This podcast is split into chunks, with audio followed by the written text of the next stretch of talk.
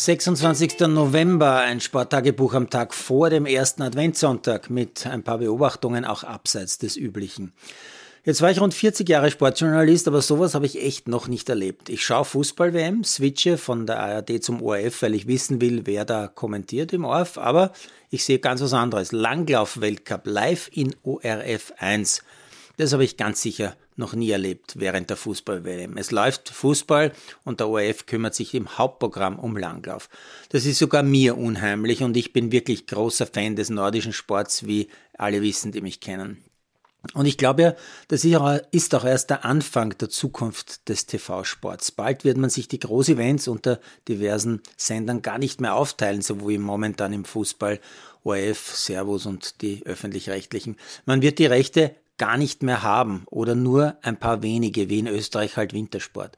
Sie werden, so meine Vermutung, bald nur noch von Sendern oder Plattformen gekauft, die unbedingt rasch und schnell auf den Markt wollen und ganz rasch Zuschauer brauchen. Und natürlich die Geldgeber haben, denn billiger wird's ganz sicher nicht mehr.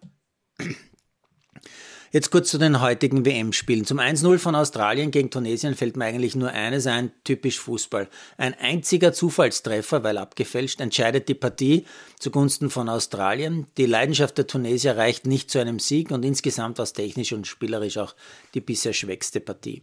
Beim 2-0-Sieg der Polen gegen Saudi-Arabien ist mir unter anderem aufgefallen, dass die Saudi-Fans wirklich tolle Stimmung machen, aber ich sehe unter den Fans keine einzige Frau. Ganz im Gegenteil zu vielen anderen Nationalteam-Fans. Obwohl äh, doch Frauen angeblich seit dem Vorjahr sehr wohl in Saudi-Arabien zuschauen dürfen. Angeblich.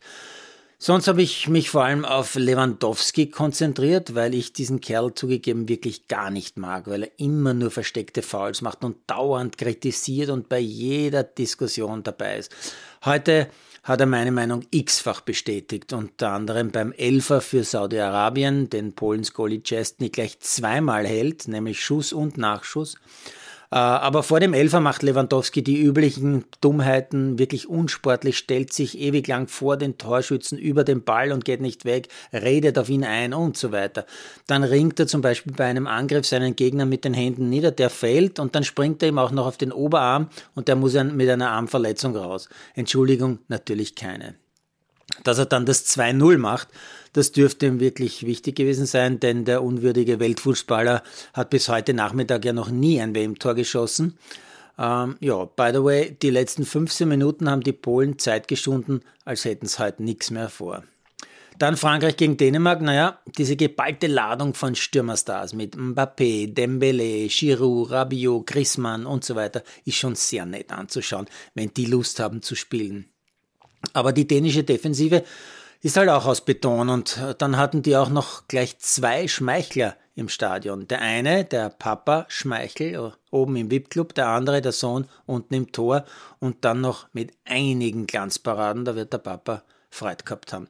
Bis zum 1-0 der Franzosen. Da hat es lange gedauert, aber das ist schon sehr, sehr nett anzusehen gewesen, wie sie sich durch das dänische Dynamit durchgespielt haben. Mbappé, der Torschütze.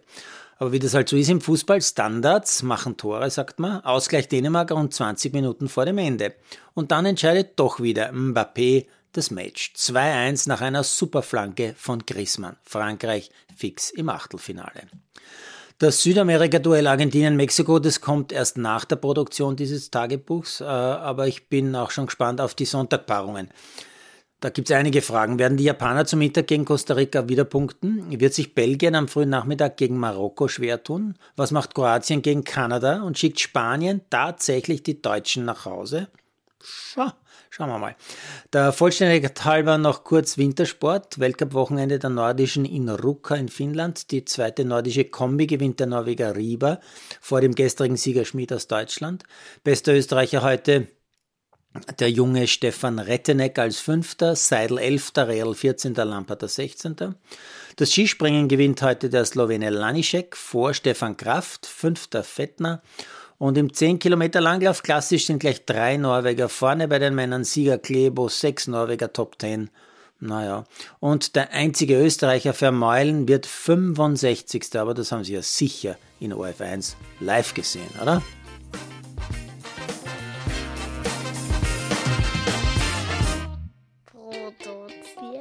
Mama Malderino, hier ist es.